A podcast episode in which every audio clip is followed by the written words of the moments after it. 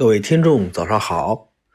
今天我们来探讨一下，你是要美味还是要美味？那么我们这里说的胃呢，是说我们的身体上的一个器官，叫胃。嗯，相信大家春节团团圆饭也吃过好多次了啊，可能会自己家里面吃，去亲戚家吃，然后去朋友家吃。或者说去呃别人家里面做客，也会吃到一些团圆饭，啊，那团圆饭，嗯，总是会带着很好的一个啊很好的一个状态去呈现给大家，让你啊咂吧咂吧嘴，最后呢还是吃下去了。也相信大家自己的亲人也会情不自禁的告诉你说，哎，再吃点，再吃点。那你会遇到这种情况的时候，你是怎么去对待这个美食的？美味的东西总是那么诱人，那有没有考虑过自己的胃能不能承受？嗯，我呢，在过年期间也承受了一次呃这种被劝吃的一种情况。当时呢，那盘菜比较咸，但是它其中有一个非常好吃的一个东西。啊，是我，嗯，不是经常能吃到的，但是属于我们当地的一个特色特色小吃。这个小吃呢很简单，它的名字就叫恶。嗯，这个恶呢不是我们所谓的，嗯，邪恶的恶，它属于一道美食。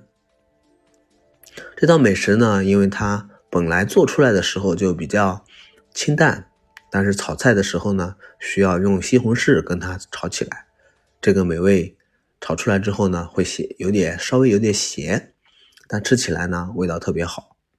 当时呃我呢做了一个清盘者的一个工作啊，最后呢硬着头皮也不算硬着头皮吧，自己喜欢吃，把这道嗯这这盘菜呢都吃掉了。嗯，遇到这种情况的时候，其实我自己都不知道该怎么去嗯抗拒这种。美味的这个呃食物，但是确实那一刻没有考虑自己的味儿。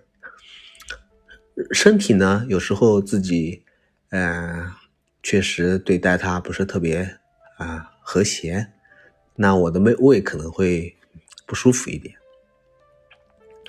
嗯，吃完那一盘咸咸的菜之后，我不禁的不断的去补充水，但是当时呢，因为还有一段路程需要回去。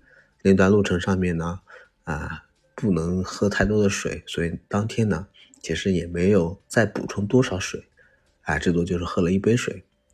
总体而言，自己的身体还是比较干渴的。到家之后，晚上睡觉前还是又补充了好几杯水。那碰到这种情况，你是怎么去选择的呢？嗯，还有一种情况就是。啊，过年期时期间呢，啊，吃饭会比较油腻、咸淡，这是其中的一种情况。那么油腻的这种东西，总归会让美味变得更加呃适口。那你怎么去对待它？你怎么去让自己的胃胃变得呃舒服一点呢？